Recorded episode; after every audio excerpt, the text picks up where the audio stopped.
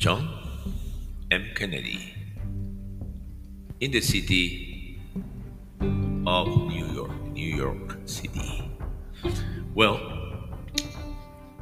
there were many times, but I will say that between the 18th century and the first decades of the 19th century, there were many events that shake the world as it was known at the time. For example, the American Revolution that took place between 1775 and 1783. You know, the American colonists fought for and gained independence from British rule. The conflict has significant global impact implications and big impact influencing political thought as colonial policies. But not too far from that date, from that years, we have another interesting event that occurs in Europe. That was the French Revolution, basically between 1789 and 1799.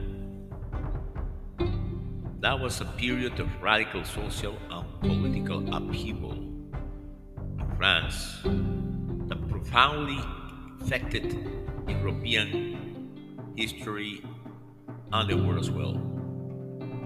It was led to rise of Napoleon Bonaparte and had a significant impact on one movement that we are going to start looking at it from the points of view of poetry.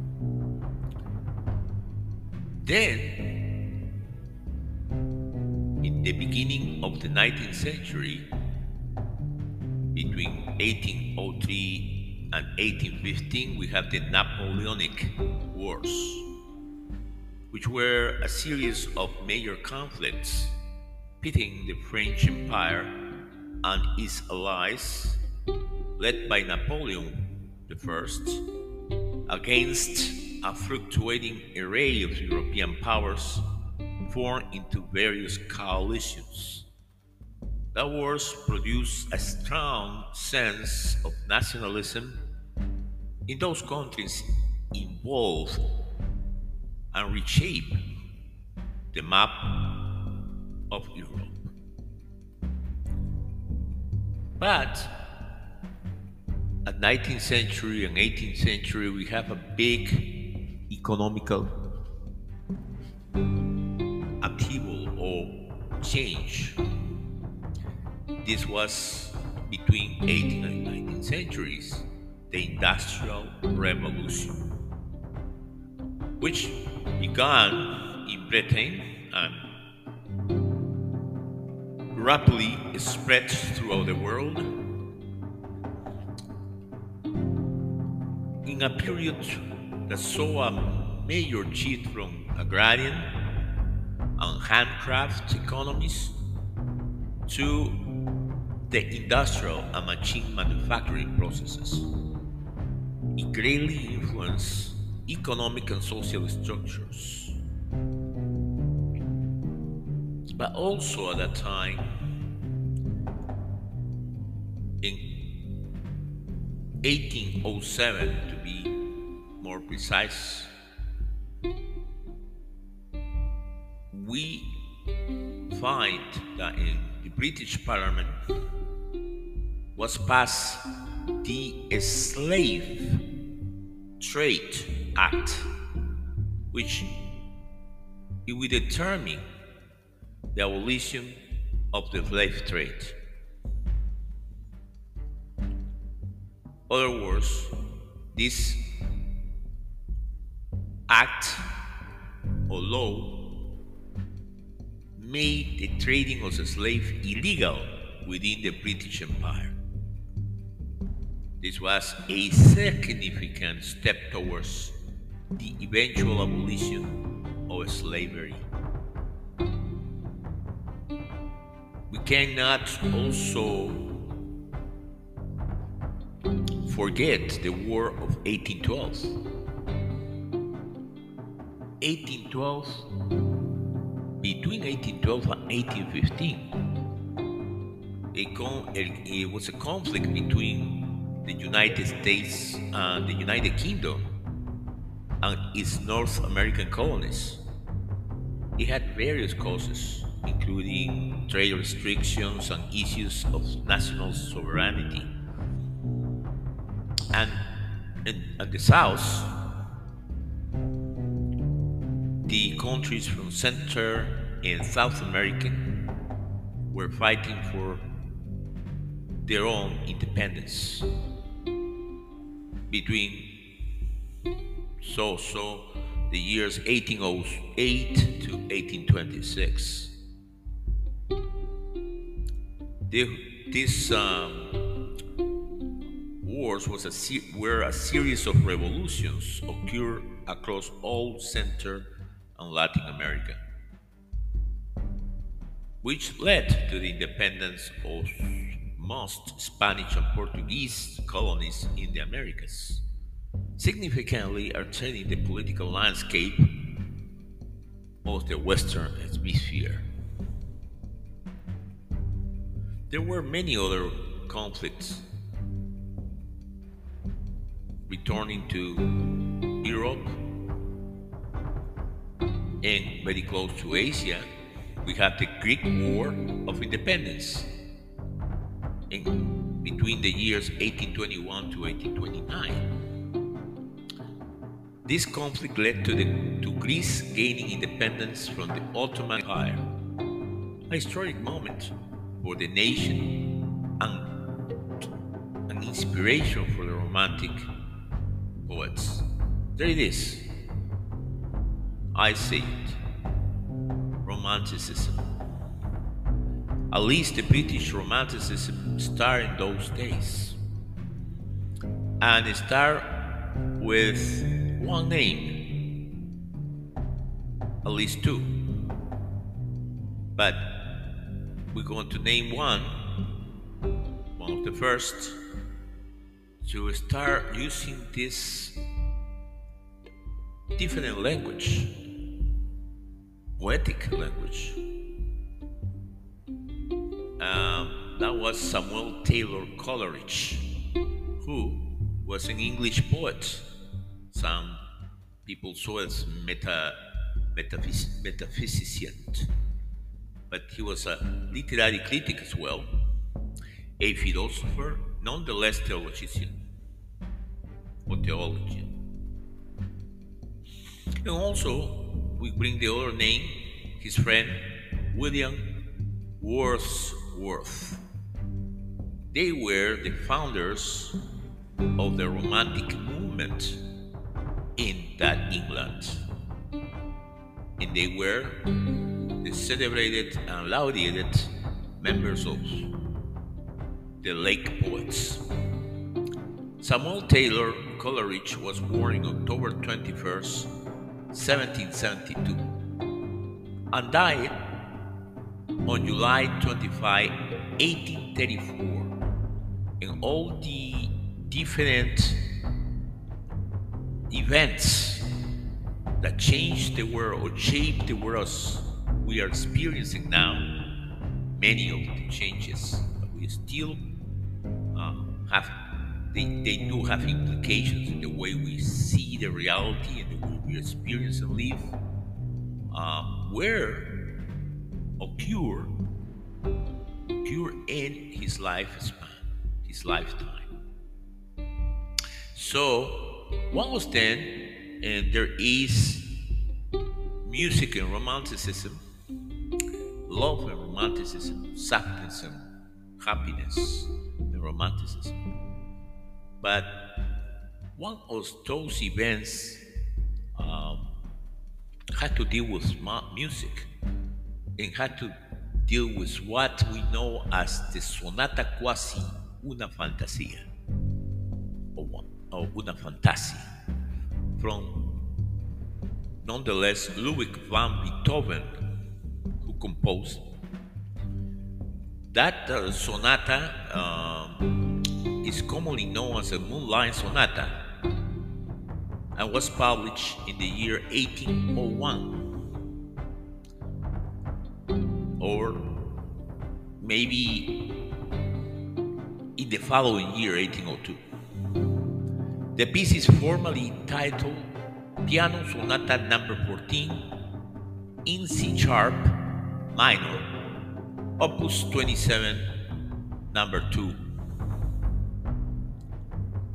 The famous nickname Moonlight Sonata comes from a description by a poet which happens to be also a music critic. He was a German poet, Ludwig Rellstab, who in 1832 likened the effect of the first movement to that of moonlight shining upon Lake Lucerne.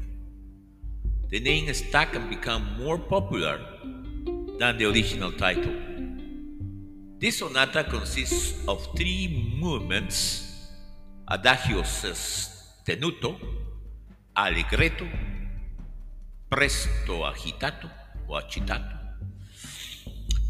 The first movement is particularly well known for its delicate melody and tranquil, dreamy quality, which contrasts with the more lively second movement and the turbulent final movement.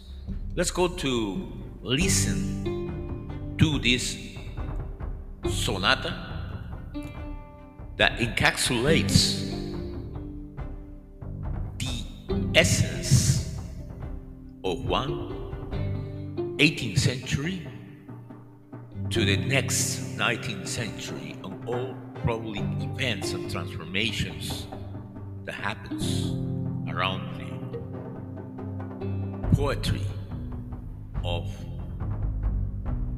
the romantics, of the lake poets, or Samuel Taylor Coleridge and William Wordsworth. Let's listen this sonata quasi una fantasia number 14 in C sharp minor call it also the Moonlight Sonata.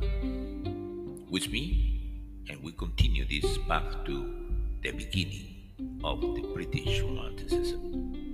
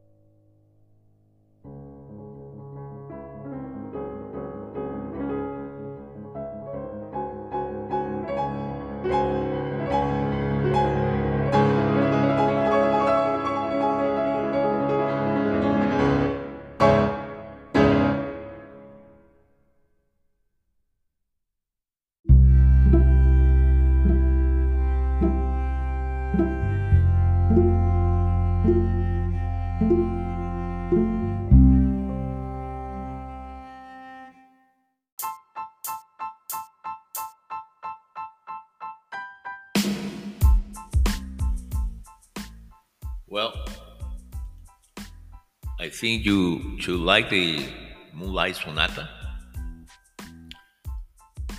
It describes many feelings and emotions, and this uh, make me also think about how um, how how things are changing. Always should keep changing. Nothing is the same. That's completely normal, we can say. But at least uh, in the past, I can see that people laureate poets. Poetry was very important. We have Samuel Taylor Coleridge. Life was very colorful and very well, uh, I would say, documented.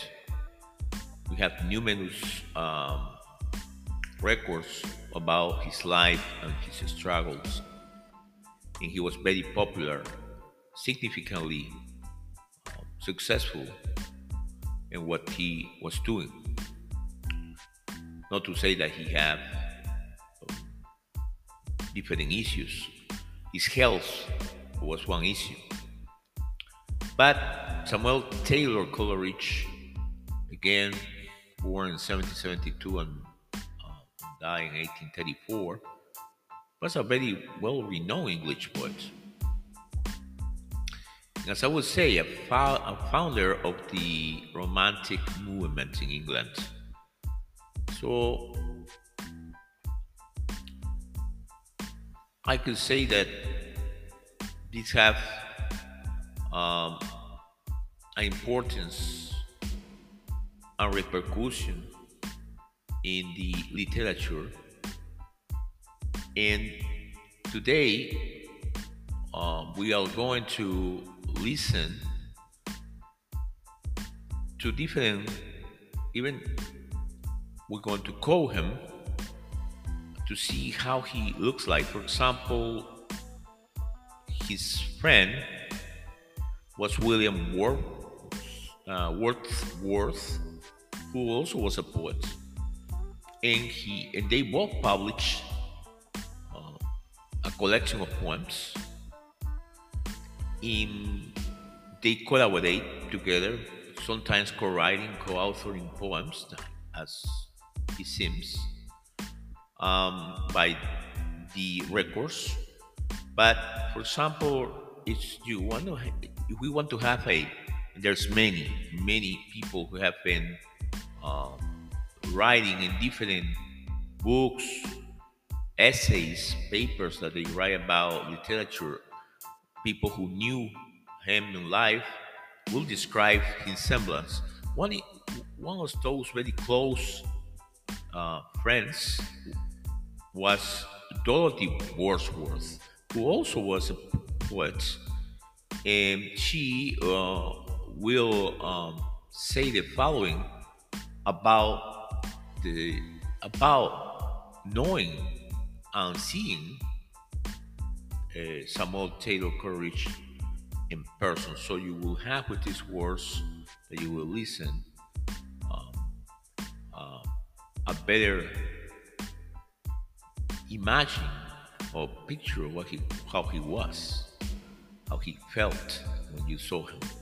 Let's go to listen to Dorothy Worth, a Worth Worth.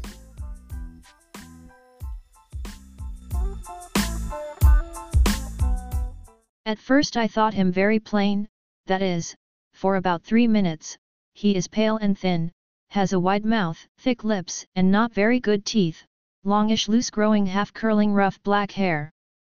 But if you hear him speak for five minutes you think no more of them. His eye is large and full, it has more of the poet's eye in a fine frenzy rolling than I ever witnessed.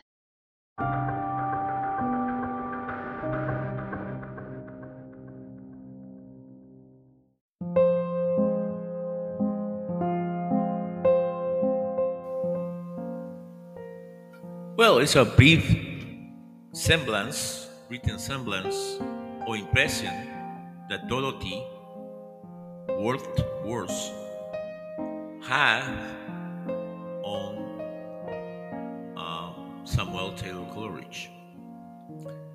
And uh, as I was saying, poetry had a place in people's souls back to the times of storytelling when nowhere TVs, radios, let alone smartphones, internet, or devices that surround us today. But yes, I say because even in there were play there were there were times in where they lauded people even in the beginning of the 20th century. Um, so what's more important even to the half of the 20th century and even a little more. But places tremendous importance over people's life because poetry, the language of poetry transcends the language that we normally use for only communicate. We communicate, but the communication is through different, let's say, uh, let's say, it's transcendental. Is that no uh, occurs in the present or in the past or in the future. The language transcends, and we know when we listen and we or read poetry, we know that it's touching some part that even uh, don't belong completely to us, although we are part of it.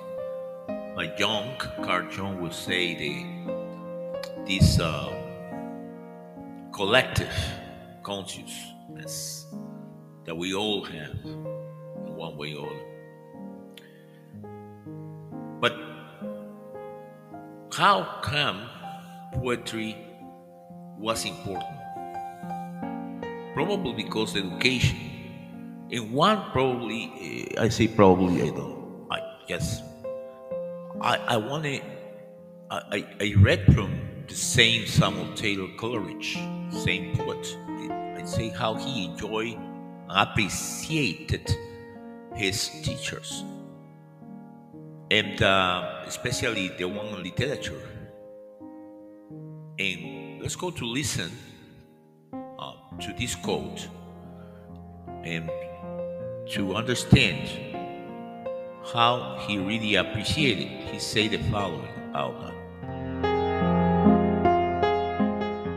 I enjoyed the inestimable advantage of a very sensible, though at the same time, a very severe master.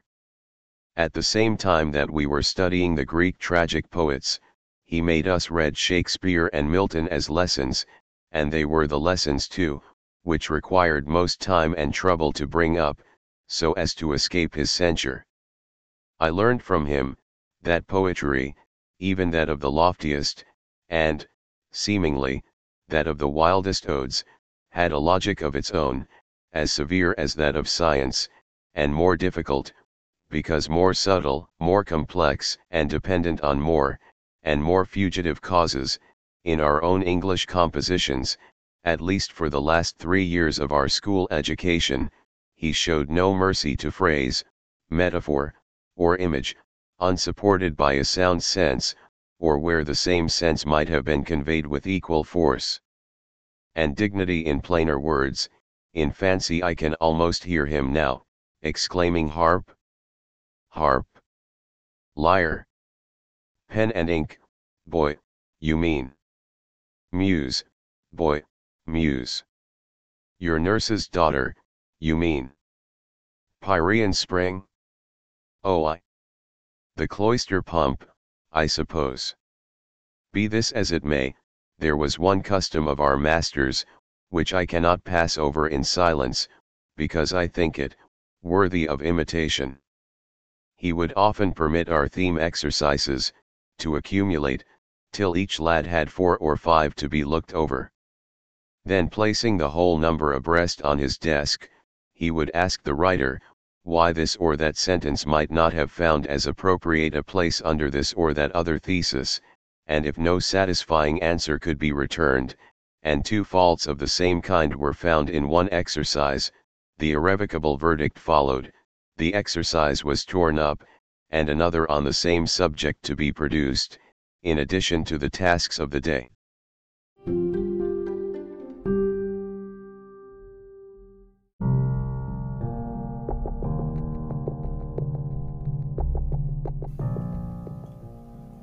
Well, we can take from that extract, uh, yeah, from that abstract, abstract, uh,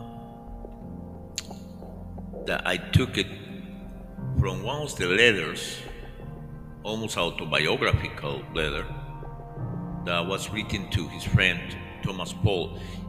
I want to take time to talk about Thomas Poole, but what he said first, uh, and what we can what what can be or is transpired what he is uh, telling to his friend is that the devotion in the art that he have uh, the ability by which he could write poetry and compose it so beautifully which he practically took the poetry to another level to another different the real, which is what's a romantic, we can see in those words, or from those words, that he appreciates his teacher and he was very tough. He was doing Greeks, he was uh, the classical Greeks, and then he was doing all the others, other poems. And he was always asking questions why you use this, why you don't use this word. And if you didn't, uh, if they didn't do the exercise as he was, uh, they were expected by the teacher to do, then they need to produce another one to just the name, to use the the verb that he used, produce. He had to produce something different, right? And I wonder today if the teacher had the same ability to expect to have higher standard for the students and make them work and make them love what they are reading, why, why what uh, they are doing, and uh, possibly not, right? Because there's so many other mediums. I'll say the internet, the web that they had to go, the students to go that seems to be replaced the masters. They call him, they call them in the end the masters in the last paragraph. They were his masters, and they were masters. They, they uh, instilled the idea of high academics, of the responsibility of creation using words, and they were not um, giving any uh, other standard but the best. That's what I take from. And he, in his mature age, Samuel uh, Taylor Coleridge, is telling this to his friend Thomas Poole. He appreciated, he understood that the work, hard work has been already done something to him, has transformed him into what he was. A very celebrated, lauded in his time poet, but transcending his time in these times too, and in the times that will come, because his poetry is quality. You have a language that is beyond time. And uh, now I, I take the space to say what is friendship.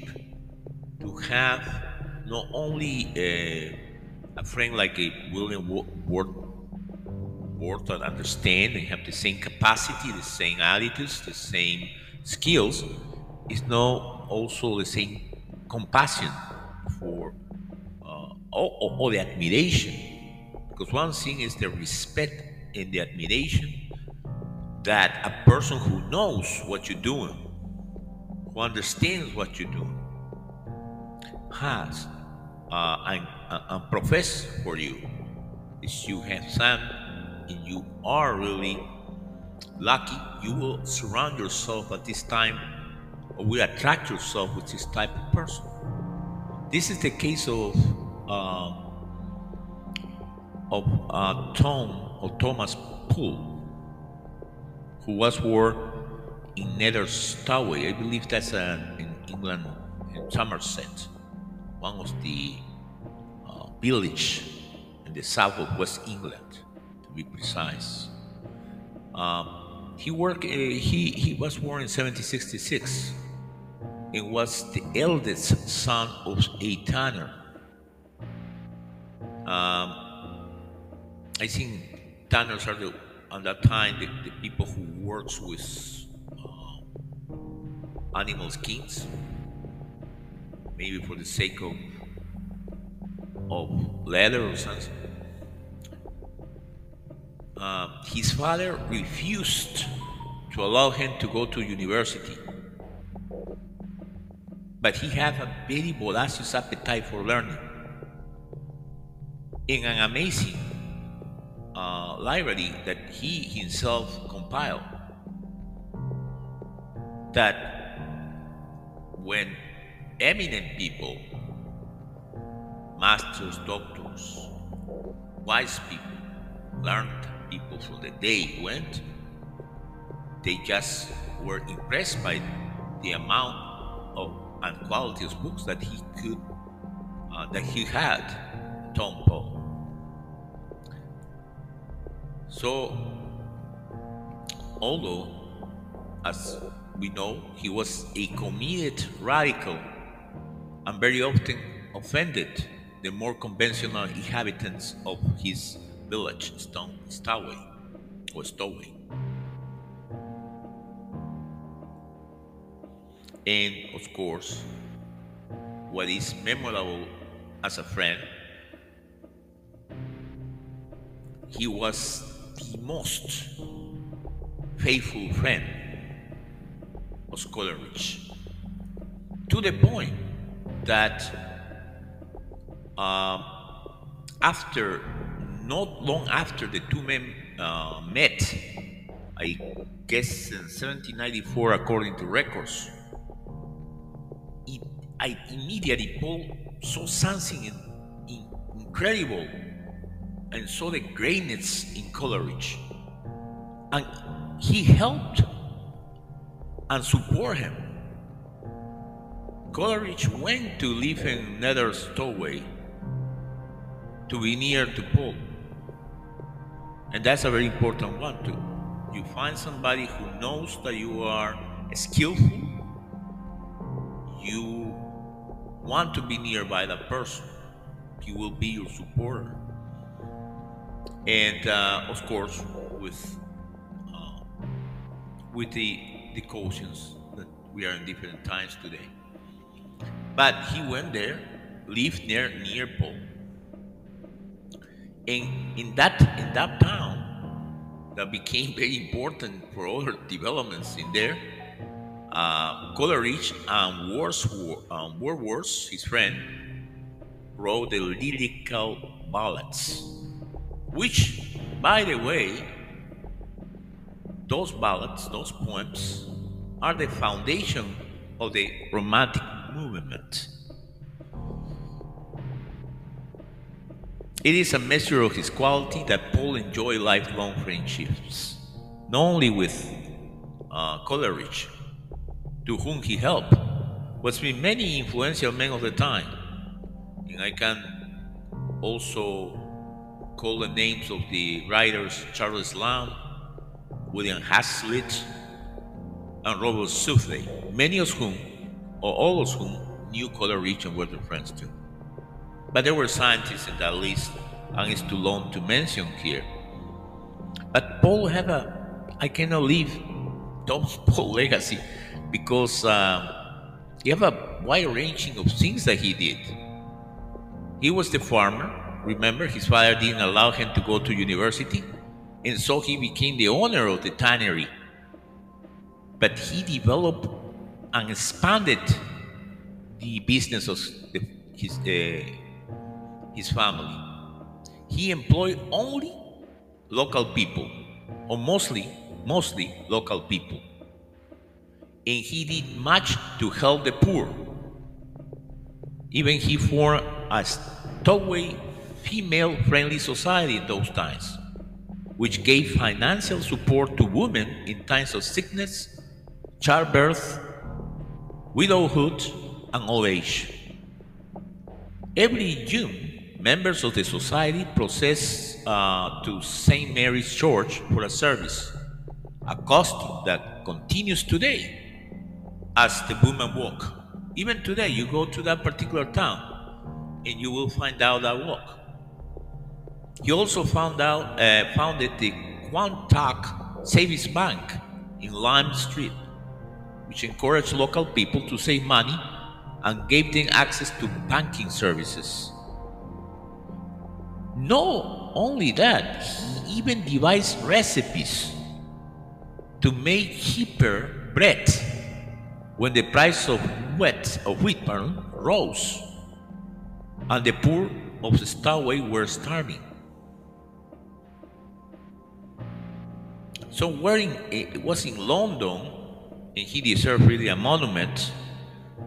Uh, Thomas Poole, for all the things he did, was in London when Poole became acquainted with Coleridge's uh, friend, the civil servant John Rickman, and at his suggestions carry out statistical work intended to help implement the Poor's Law. In 1804, he was employed by Rickman, offering his time free, making an abstract of the thousands of returns ordered by the House of Commons from parish overseers.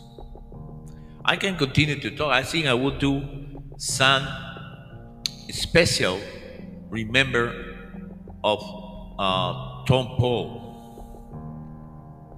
But Tom Poole died of pleurisy in 1837 at the age of 72. At his funeral, his relative Mr. Stanford said, The charm of his character, the true secret of his influence, lay in his sympathy with his fellow men. There is no a rich man among you who did not prize and use his friendship.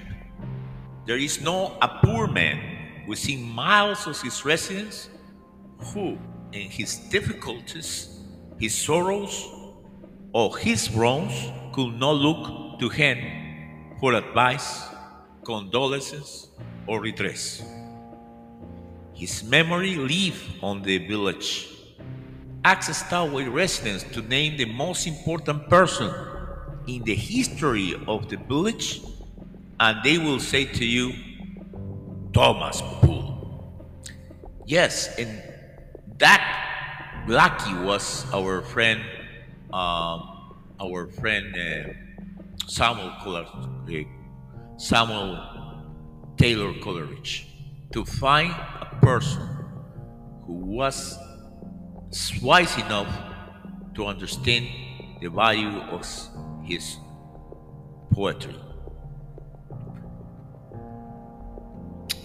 When this happens, we're talking about education, master's school, schooling, and also friendships in the streets. But many of the things that happens in your life happens in the home. And let's go to listen another quote from um, from our friend Samuel Coleridge who explained to us about the advantage he have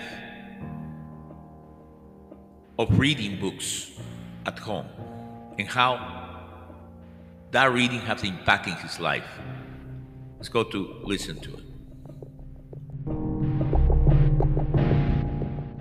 At six years old I remember to have read Belisarius, Robinson Crusoe, and Philip Quarll, and then I found the Arabian Nights entertainments, one tale of which, the tale of a man who was compelled to seek for a pure virgin, made so deep an impression on me, I had read it in the evening while my mother was mending stockings, that I was haunted by specters whenever I was in the dark, and I distinctly remember the anxious and fearful eagerness with which I used to watch the window in which the books lay, and whenever the sun lay upon them, I would seize it, carry it by the wall, and bask, and read.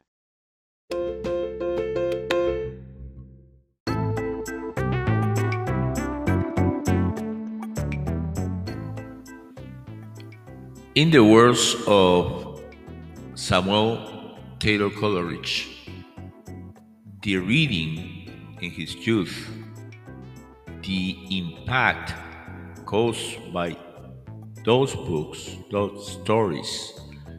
Robinson Crusoe is one, the Arabian Nights, the guy who was looking for, you know, searching for a pure virgin.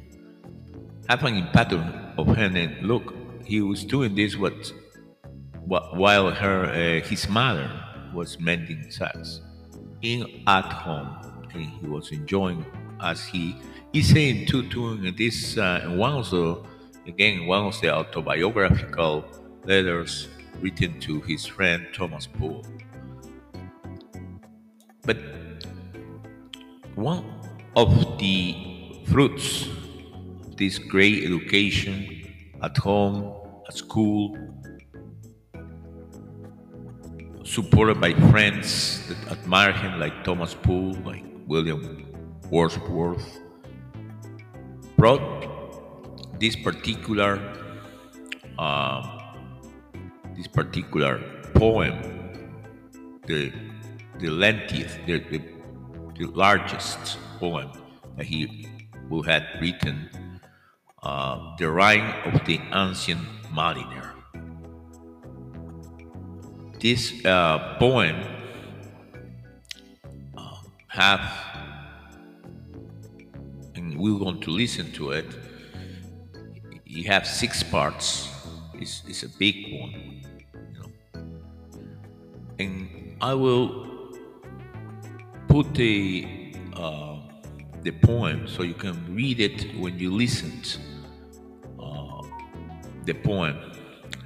But before we go into it, we're going to listen to re, uh, the recitation of this poem by Sir Ian Murray McKellen, mostly known as actor Ian, Mur- Ian McKellen, who um,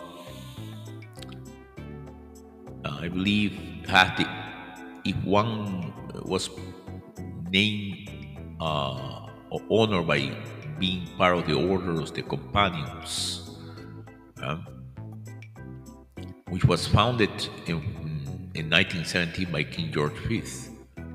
Also, it, was uh, knighted by Queen Elizabeth.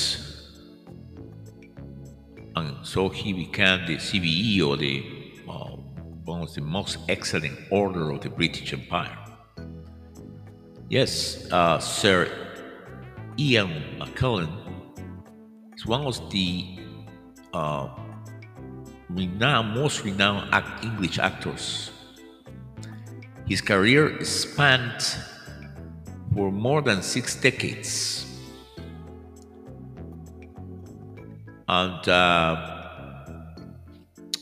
he has done, would say, almost everything screen and stage in all kinds of genres, from Shakespearean dramas to fantasy to science fiction to modern theater, you name it. So he's a British cultural icon. So this night, who has accumulated a tremendous amount of awards of all kind. We read for us uh, the most, one of the most celebrated and well-known poems of Samuel Taylor Coleridge. There is a kind of communion between him and Coleridge because Ian McKellen has um, played as an actor one famous comedy called The Alchemist, written by the English playwright Ben Jonson, who also was a poet. This uh, comedy, this play is one of the only ones who survived is reenacted, staged. Uh, besides, from those times, we're talking about uh, 1610, right? Talking about 17th century. Uh, in 16th century, 16th, 17th century. So of those is only Shakespeare that continues to be a stage, but this is one that has survived the test of time. The Alchemists. It, the, uh, Ian McKellen has acted as a stage and played this act, and also uh, the communion, well, the communality between this and Ian McKellen and Samuel Taylor Coleridge is that Coleridge believed that this play, the plot of the play, was one of the three most perfect in literature. So that's that's one of the communalities, but in here, who few people can recite, pronounce, and has the ability to interpret, which has just a soul, um, as this actor Ian McKellen, who we uh, uh, really admire. He is 84 years old at this moment. He was uh, was born in Burnley, Lancashire, England, um, which is northwest England, very close to uh, Cumbria, right?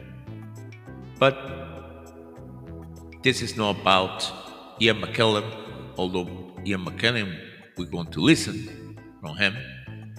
It's about the center of this particular of the particular poem, which, by the way, even today is very well known, right? So, without more preambles, you will enjoy it and I will say you should uh, find in the description the lyrics um, I cannot say it looks like a song really and I will tell you why but you can say you can you can read the at the same time uh, Ian McKellen uh, reads or mostly recites interprets this beautiful poem in a very beautiful way too. You can read it to enjoy this uh, special type of English, right? After this, I come back with one more, one more entrance, one more uh, item, the art item that I wanted you to hear. I would, would like to share with you during this episode. Okay, with me, after The Rime of the Ancient Mariner by the actor Sir Ian McKellen.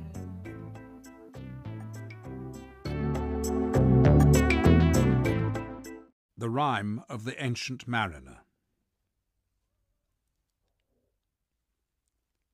It is an ancient mariner, and he stoppeth, one of three by thy long grey beard and thy glittering eye, now wherefore stoppest me? The bridegroom's doors are opened wide, and I am next of kin.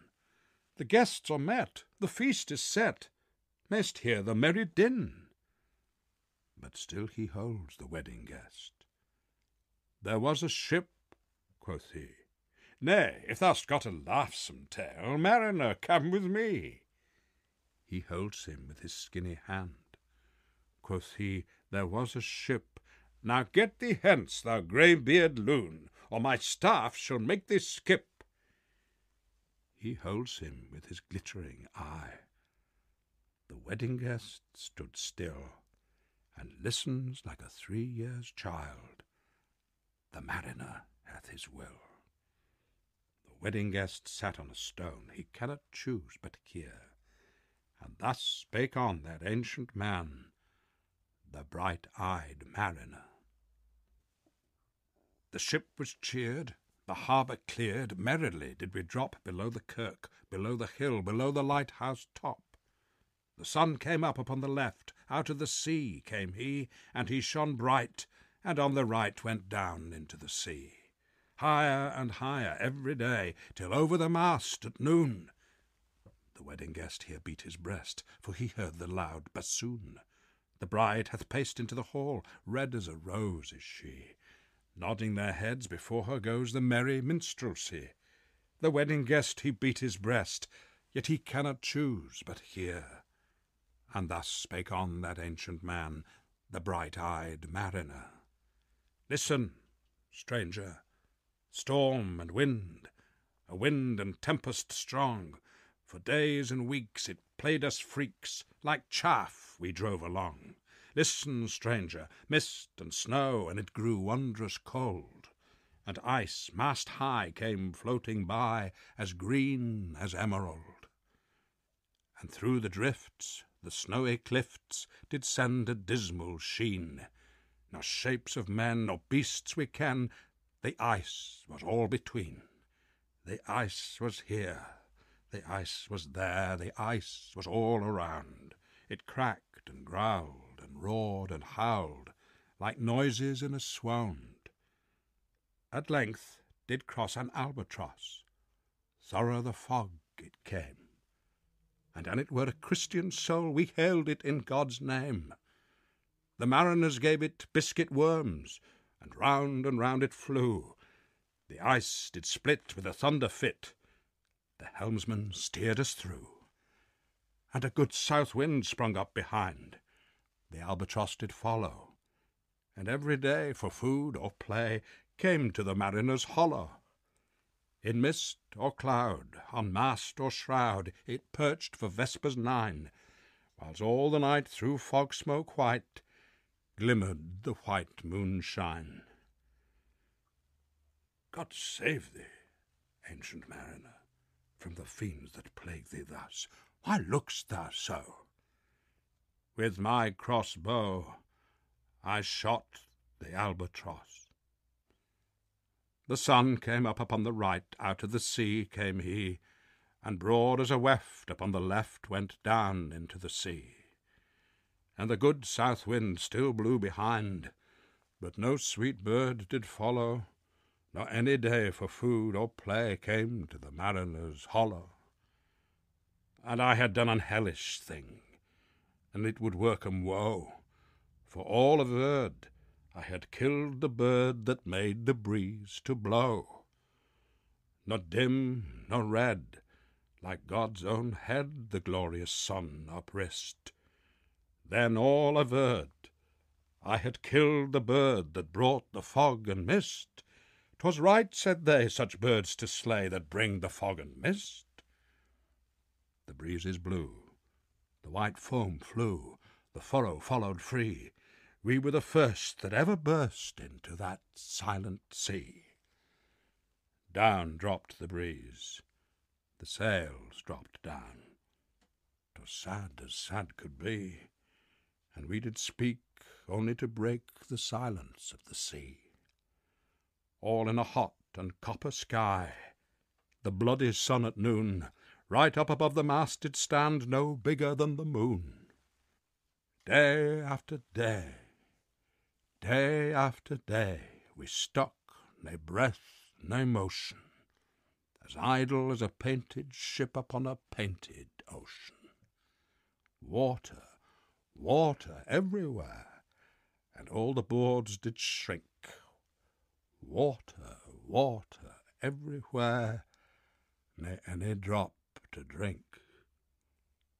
The very deeps did rot, O Christ, that ever this should be.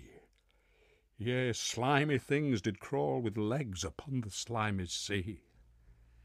About, about, in reel and rout, the death fires danced at night. The water, like a witch's oils, burnt green and blue and white. And some in dreams assured were of the spirit that plagued us so. Nine fathom deep he had followed us from the land of mist and snow. And every tongue through utter drouth was withered at the root. We could not speak no more than if we had been choked with soot. Oh, well a day, what evil looks had I from old and young! Instead of the cross, the albatross about my neck was hung. I saw a something in the sky, no bigger than my fist. At first it seemed a little speck, and then it seemed a mist. It moved and moved, and took at last a certain shape, I wist. A speck, a mist, a shape, I wist. And still it neared and neared, and an it dodged a water sprite, it plunged and tacked and veered. With throat unslaked, with black lips baked, ne could we laugh ne wail. Then while through droughts all dumb they stood, I bit my arm, and sucked the blood, and cried, A sail! a sail! With throat unslaked, with black lips baked, agape they heard me call. Gramercy, they for joy did grin, and all at once their breath drew in, as they were drinking all. She doth not tack from side to side, hither to work us wheel. Withouten wind, withouten tide, she steadies with upright keel. The western wave was all aflame, the day was well nigh done. Almost upon the western wave rested the broad bright sun, when that strange shape drove suddenly betwixt us and the sun. And straight the sun was flecked with bars. Heaven's mother send us grace as if through a dungeon grate he peered with broad and burning face. Alas, thought I, and my heart beat loud, how fast she nears and nears! Are those her sails that glance in the sun like restless gossamers? Are these her naked ribs, which flecked the sun that did behind them peer? And are these two all, all the crew? That woman and her fleshless fear. His bones were black, with many a crack, all black and bare, I ween, jet black and bare, save where with rust of mouldy damps and charnel crust they're patched with purple and green. Her lips are red, her looks are free, her locks are yellow as gold, her skin is white as leprosy, and she is far like her death than he, her flesh makes the still air cold. The naked hulk alongside came, and the twain were playing dice. The game is done, I've won, I've won, quoth she, and whistled thrice. A gust of wind stirred up behind, and whistled through his bones, through the holes of his eyes and the hole of his mouth, half whistles and half groans with never a whisper in the sea, off darts the spectre ship, while clomb above the eastern bar the horned moon, with one bright star almost atween the tips. One after one by the horned moon, listen, O stranger, to me. Each turned his face with a ghastly pang, and cursed me with his ee. Four times fifty living men, with never a sigh or groan, with heavy thump, a lifeless lump, they dropped down, one by one. Their souls did from their bodies fly, they fled to bliss or woe. and every soul it passed me by like the whiz of my crossbow. I fear thee, ancient mariner, I fear thy skinny hand, and thou art long and lank and brown, as is the ribbed sea sand. I fear thee and thy glittering eye, and thy skinny hand so brown. Fear not, fear not, thou wedding guest, this body dropped not down. Alone, alone, all, all alone, alone on the wide, wide sea. And Christ would take no pity on my soul in agony. The many men so beautiful, and they all dead did lie, and a million, million slimy things lived on, and so did I. I looked upon the rotting sea, and I drew my eyes away. I looked upon the eldritch deck, and there the dead men lay. I looked to heaven, and tried to pray but or ever a prayer had gushed, a wicked whisper came and made my heart as dry as dust. I closed my lids, and I kept them close, to the balls like pulses beat. For the sky and the sea and the sea and the sky lay like a load on my weary eye, and the dead were at my feet. The cold sweat melted from their limbs, ne rot, ne reek did they, the look with which they looked on me had never passed away. An orphan's curse would drag to hell a spirit from on high, but oh, more horrible than that is the curse in a dead man's eye. Seven days, seven nights I saw that curse, and yet I could not die. The moving moon went up the sky, and nowhere did abide. Softly she was going up, and a star or two beside. Her beams bemocked the sultry main, like morning frosts is spread. But where the ship's huge shadow lay, the charmed water burnt alway a still and awful red. Beyond the shadow of the ship I watched the water snakes, they moved in tracks of shining white, and when they reared, the elfish light fell off in hoary flakes.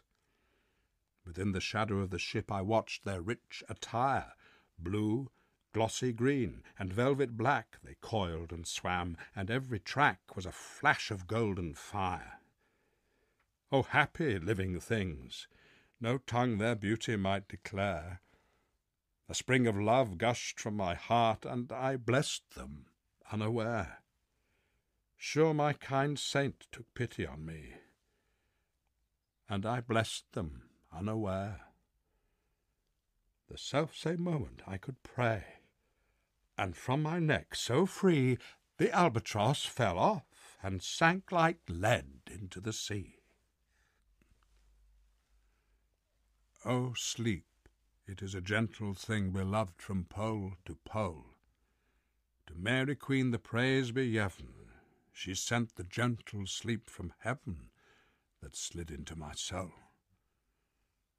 The silly buckets on the deck that had so long remained, I dreamt that they were filled with dew, and when I awoke, it rained.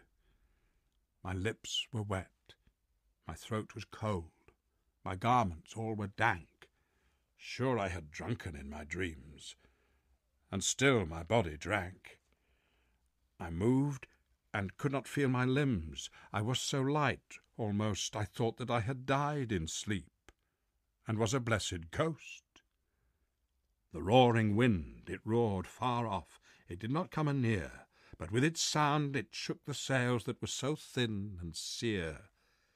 The upper air bursts into life, and a hundred fire flags sheen.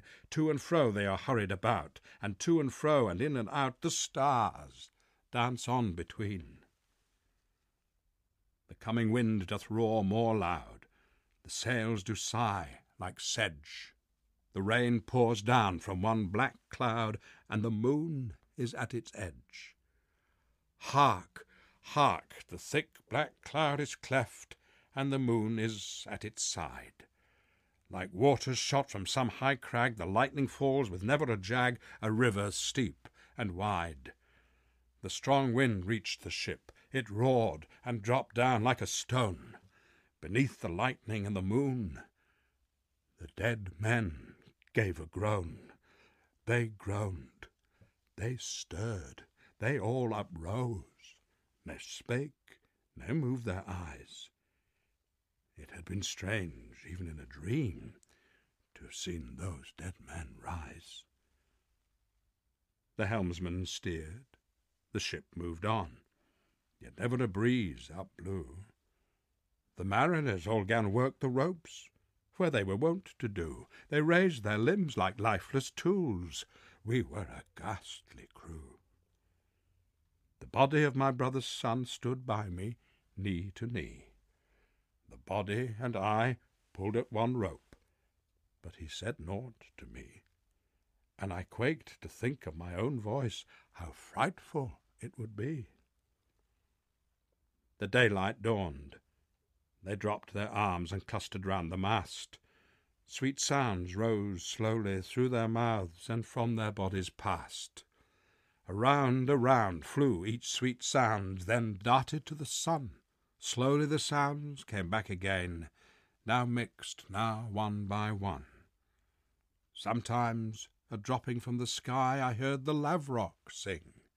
Sometimes, all little birds that are, how they seemed to fill the sea and air with their sweet jargoning. And now 'twas like all instruments, now like a lonely flute, and now it is like an angel's song that makes the heavens be mute. It ceased. Yet still the sails made on the pleasant noise till noon, a noise like of a hidden brook in the leafy month of June, that to the sleeping woods all night singeth a quiet tune. Listen, oh listen, thou wedding guest, mariner, thou hast thy will, for that which comes out of thine eye doth make my body and soul to be still. Never sadder tale was told to a man of woman born. Sadder and wiser, thou wedding guest, thou'lt rise to-morrow morn. Never sadder tale was heard by a man of woman born. The mariners all returned to work as silent as before. The mariners all gan pull the ropes, but look at me, they knolled. Thought I, I'm as thin as air, they cannot me behold.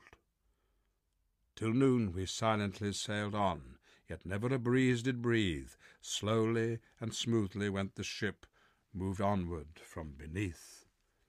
Under the keel, nine fathom deep, from the land of mist and snow, the spirit slid, and it was he that made the ship to go. The sails at noon left off their tune, and the ship stood still also.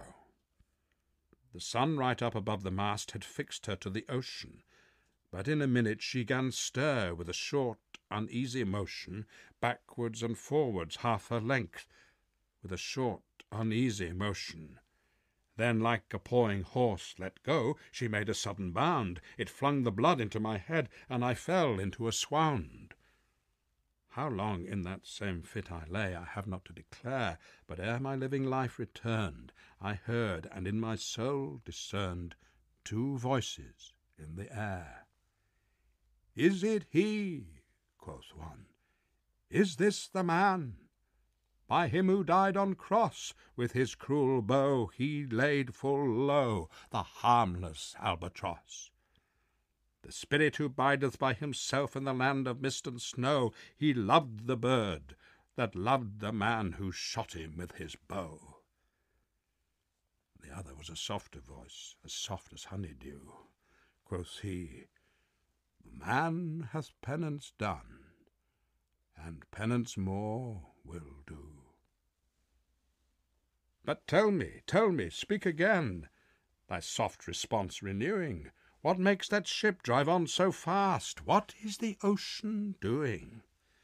Still as a slave before his lord, the ocean hath no blast. His great bright eye most silently up to the moon is cast. If he may know which way to go, for she guides him smooth or grim. See, brother, see how graciously she looketh down on him. But why drives on that ship so fast? withouten wave or wind. The air is cut away before, and closes from behind. Fly, brother, fly, more high, more high, or we shall be belated, for slow and slow that ship will go when the mariner's chance is abated. I woke, and we were sailing on as in a gentle weather. 'Twas night, calm night, the moon was high, the dead men stood together, all stood together on the deck, for a charnel dungeon fitter all fixed on me their stony eyes that in the moon did glitter. The pang, the curse with which they died, had never passed away. I could not draw my een from theirs, ne turn them up to pray. And in its time the spell was snapped, and I could move my een. I looked far forth, but little saw of what might else be seen like one that on a lonely road doth walk in fear and dread, and having once turned round walks on, and turns no more his head, because he knows a frightful fiend doth close behind him tread. But soon there breathed a wind on me, no sound, no motion made. Its path was not upon the sea, in ripple or in shade. It raised my hair, it fanned my cheek, like a meadow gale of spring. It mingled strangely with my fears, yet it felt like a welcoming. Swiftly, swiftly flew the ship, yet she sailed softly too. Sweetly, sweetly blew the breeze. On me alone it blew. Oh, dream of joy! Is this indeed the lighthouse top I see? Is this the hill? Is this the kirk? Is this mine own country? We drifted o'er the harbour bar, and I with sobs did pray, Oh, let me be awake, my God, or let me sleep alway. The harbour bay was clear as glass, so smoothly it was strewn, and on the bay the moonlight lay, and the shadow of the moon. The moonlight bay was white all o'er, till rising from the same full many shapes that shadows were, like as of torches came. A little distance from the prow those dark red shadows were, but soon I saw that my own flesh was red as in a glare. I turned my head in fear and dread, and by the holy rood the bodies had advanced, and now before the mast they stood. They lifted up their stiff right arms, they held them straight and tight, and each right arm burnt like a torch, a torch that's borne upright. Their stony eyeballs glittered on in the red and smoky light. I prayed and turned my head away, forth looking as before. There was no breeze upon the bay, no wave against the shore. The rock shone bright, the kirk no less that stands above the rock, the moonlight steeped in silentness the steady weathercock. And the bay was white with silent light, till rising from the same full many shapes that shadows were, in crimson colours came. A little distance from the prow those crimson shadows were. I turned my eyes upon the deck. O Christ, what saw I there? Each course lay flat, lifeless and flat, and by the holy rood a man all light, a seraph man on every course there stood. This seraph band each waved his hand. It was a heavenly sight. They stood as signals to the land, each one a lovely light. This seraph band each waved his hand. No voice did they impart, no voice, but oh, the silence sank like music on my heart.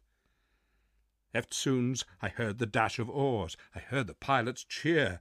My head was turned perforce away, and I saw a boat appear. Then vanished all the lovely lights. The bodies rose anew. With silent pace, each to his place, came back the ghastly crew. The wind that shade nor motion made, on me alone it blew. The pilot and the pilot's boy, I heard them coming fast. Dear Lord in heaven, it was a joy the dead men could not blast. I saw a third, I heard his voice. It is the hermit, good. He singeth loud his godly hymns that he makes in the wood. He'll shrieve my soul, he'll wash away the albatross's blood. This hermit good lives in that wood which slopes down to the sea. How loudly his sweet voice he rears! He loves to talk with mariners that come from a far country. He kneels at morn and noon and eve. He hath a cushion plump. It is the moss that wholly hides the rotted old oak stump. The skiff boat neared. I heard them talk. Why, this is strange, I trow. Why are those lights so many and fair that signals made but now? Strange, by my faith, the hermit said. And they answered not our cheer. The planks looked warped, and see those sails, how thin they are and sere. I never saw aught like to them, unless perchance it were the skeletons of leaves that lag my forest brook along, when the ivy tod is heavy with snow, and the owlet whoops to the wolf below that eats the she wolf's young. Dear Lord, it has a fiendish look. The pilot made reply. I am afeard Push on, push on, said the hermit cheerily. The boat came closer to the ship, but I ne spoke, ne stirred. The boat came close beneath the ship, and straight a sound was heard. Under the water it rumbled on, still louder and more dread. It reached the ship, it split the bay, the ship went down like lead. Stunned by that loud and dreadful sound, which sky and ocean smote, like one that hath been seven days drowned, my body lay afloat. But swift as dreams myself I found within the pilot's boat. Upon the whirl where sank the ship, the boat spun round and round, and all was still, save that the hill was telling of the sound. I moved my lips, the pilot shrieked and fell down in a fit. The holy hermit raised his eyes and prayed where he did sit. I took the oars. The pilot's boy, who now doth crazy go, laughed loud and long, and all the while his eyes went to and fro. Ha ha! quoth he, full plain I see the devil knows how to row. And now all in my own country I stood on the firm land. The hermit stepped forth from the boat, and scarcely he could stand. "O shrieve me, shrieve me, holy man!" The hermit crossed his brow. "Say, quick," quoth he, "I bid thee say, what manner man art thou?" Forthwith this frame of mine was wrenched with a woeful agony, which forced me to begin my tale, and then it left me free. Since then, at an uncertain hour, now oft times and now fewer, that anguish comes and makes me tell my ghastly aventure. I pass like night from land to land, I have strange power of speech. The moment that his face I see, I know the man that must hear me, to him my tale I teach. What loud uproar bursts from that door? The wedding guests are there. But in the garden bower the bride and bridemaid singing are, and hark the little vesper bell, which biddeth me to prayer. O wedding guest, this soul hath been alone on a wide, wide sea. So lonely 'twas that God himself scarce seemed there to be. O sweeter than the marriage feast, 'tis sweeter far to me to walk together to the kirk with a goodly company to walk together to the kirk, and all together pray, while each to his great Father bends, old men and babes, and loving friends, and youths, and maidens gay. Farewell, farewell, but this I tell to thee, thou wedding guest, he prayeth well who loveth well both man and bird and beast, he prayeth best who loveth best all things both great and small, for the dear God who loveth us he made, and loveth all.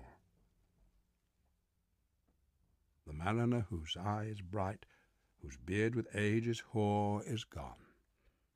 And now the wedding guest turned from the bridegroom's door. He went like one that hath been stunned, and is of sense forlorn, a sadder and a wiser man. He rose the morrow morn.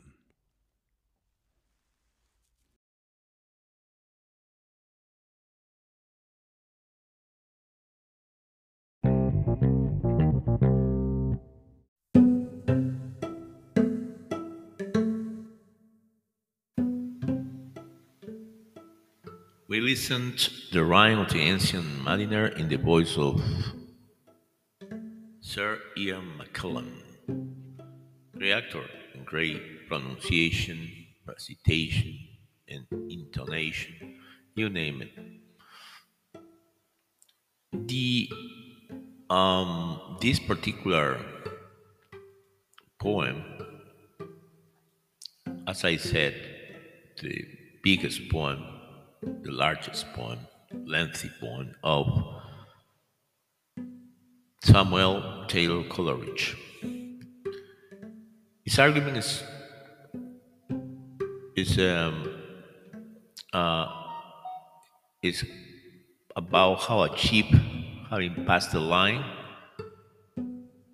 was driven by storms to the cold country towards the South Pole, and how from that point, the ship made its course to the tropical latitudes of the great Pacific Ocean.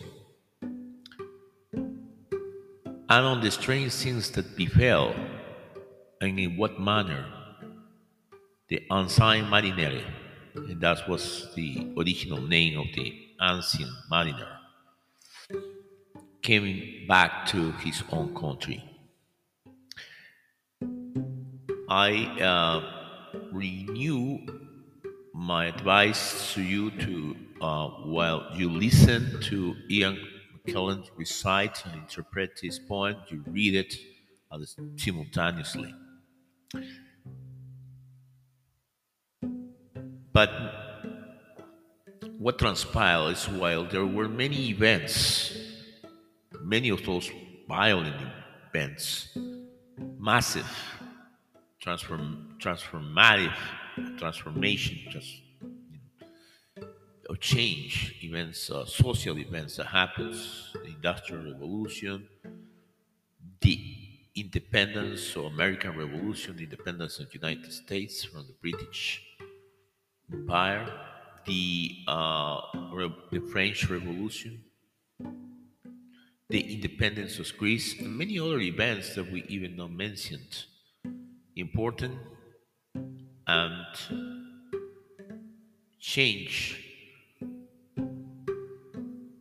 events, events that change the paradigm of the world as it was um, experienced by people at the time. And we still experience the repercussions of those events. There was music in it, and we saw listen to the sonata quasi fantasia moonlight sonata which you can see how that can be uh, inspiration for many people especially for these poets to transform the language of poetry in a very special one that we now know it as a romantic movement. The Rime of the Ancient Mariner, being the longest major poem by the English poet Samuel Taylor Coleridge, as we've seen, written between the years 1797 or 1798, published in the 1798 year, in the first edition of that particular compilation of poems called the Lyrical Ballads. And there's many other editions, uh, most recent that were revised and printed in 1817. This point, particularly, and that all those points too, are considered now, as I say, a signal shift to the modern poetry and the very beginning of the British Romantic literature.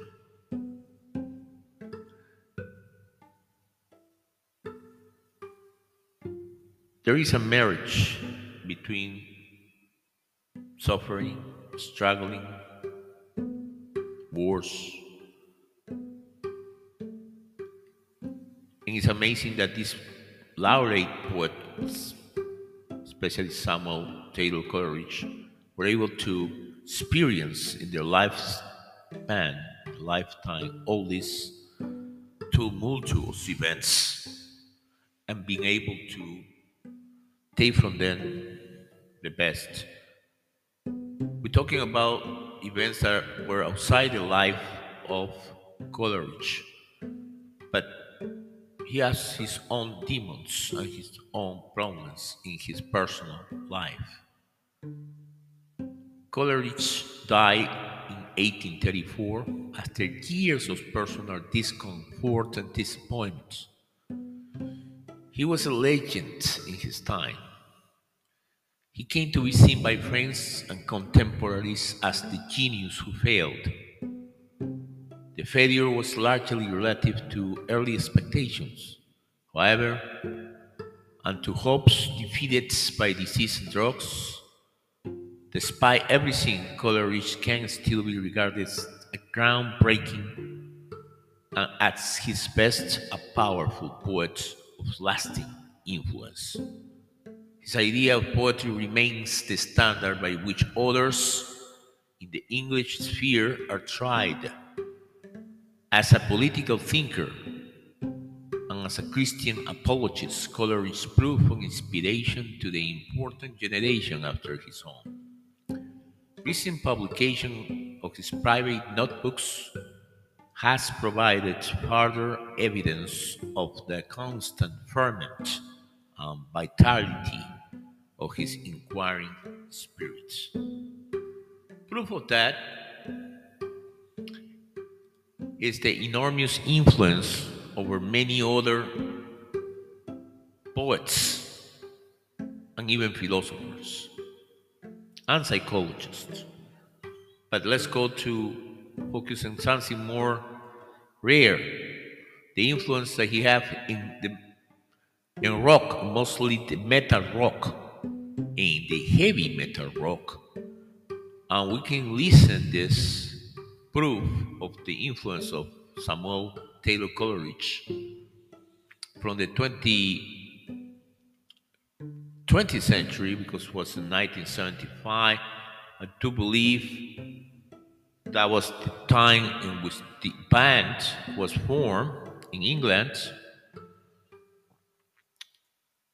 And I'm not sure the time which this song was composed, but should be around the, the time, maybe 1982. So it's the 19th, 20th century, but they still around making tours. Very soon they're going to be around here.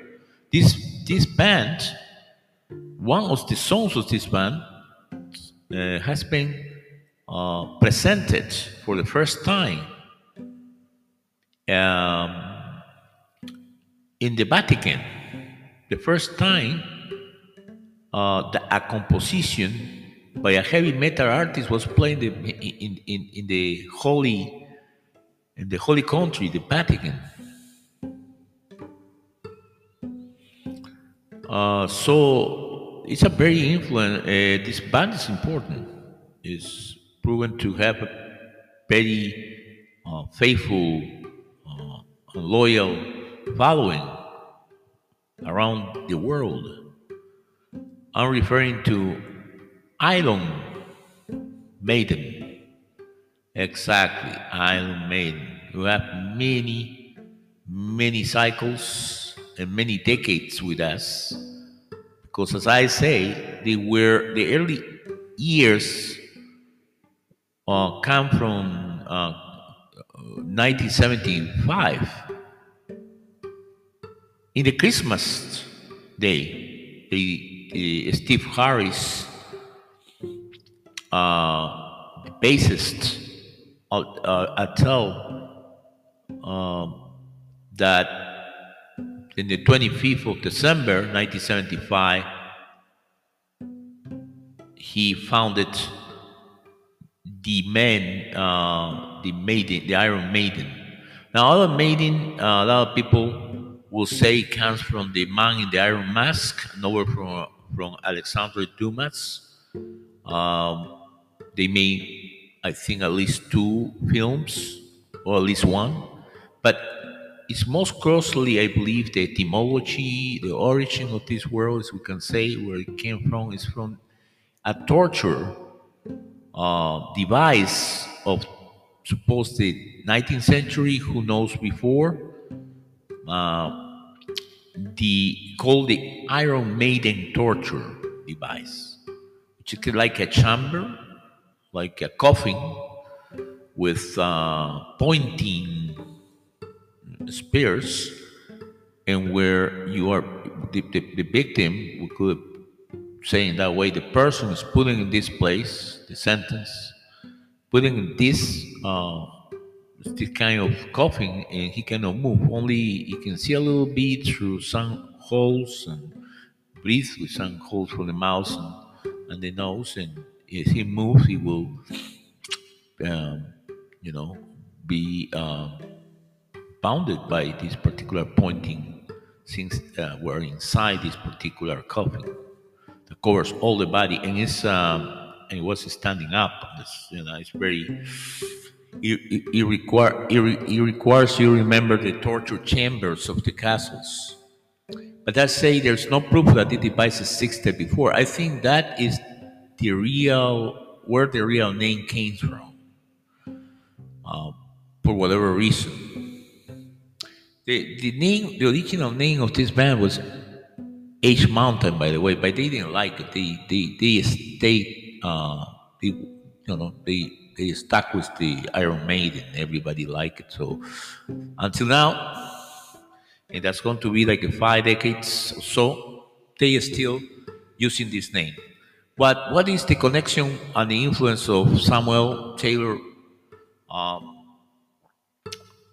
uh, Taylor Coleridge is that his poem, his more famous, most lengthy poem, a major poem, has been uh, this, by this band made into music. And one, some people say one of the best musics of heavy metal ever. It's called the same, with the same name, the uh, Rime of the ancient mariner. So let's go to listen to this important composition of heavy metal rock. And with this, I will say goodbye. Do not forget about poetry, poetry, music, art is embedded in our souls It's always with us in our deepest collective consciousness. This is these are the sounds of the archetypes. They are universal and eternal. And so I wait for you to the next episodes in here in podcast in Poemarium, the planet of the poets. Feel well. Bye bye.